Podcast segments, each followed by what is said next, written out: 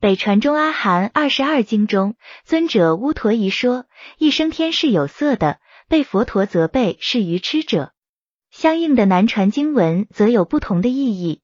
菩提比丘长老解说为：尊者乌陀夷将想所生的无色界天与意所生的色界天弄混，因而被佛陀责备。此处便是提到了色界天与无色界天。就你我眼前的现实而言，人或者动物，凡是生灵，皆有色身。那么，经文中出现的无色界的众生，就是完全没有色身的众生吗？庄春江先生在《于一生天》的注释里有提到，后来的论师对无色界众生到底有没有色，其实是有不同看法的。有部分根据五蕴之经教者主张，无色界众生仍有细微色。并不是完全的没有色，在这里我会引用其他相关经文来表述我的看法。杂含二百九十四经讲到，内有实身，外有名色。所谓实身，是有实之身，这身表示的就是你我的色身。接着又有愚痴无闻凡夫，身坏命中，还复受身。与其对应的。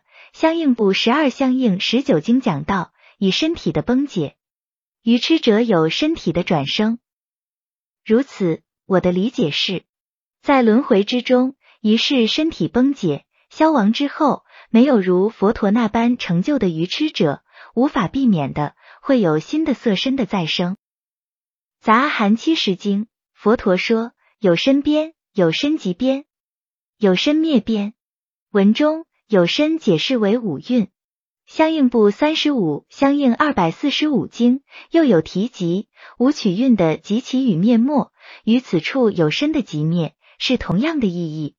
轮回便是五蕴的反复集起，五蕴的反复再生，这五蕴一同集起而又一同熄灭。色身是五蕴之一，如此可说，轮回之中色身在反复的再生。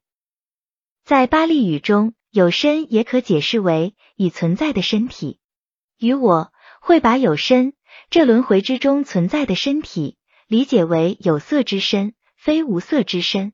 佛陀正是在讲述这有色之身因何而再生，又因何而不再生。在相应部二十二相应五十四经中，色、受、想。行，并称为四十住，是被识所攀缘的对象。若识攀缘于色，那色身就会继续再生；若识不再攀缘于色，那色身就不再生。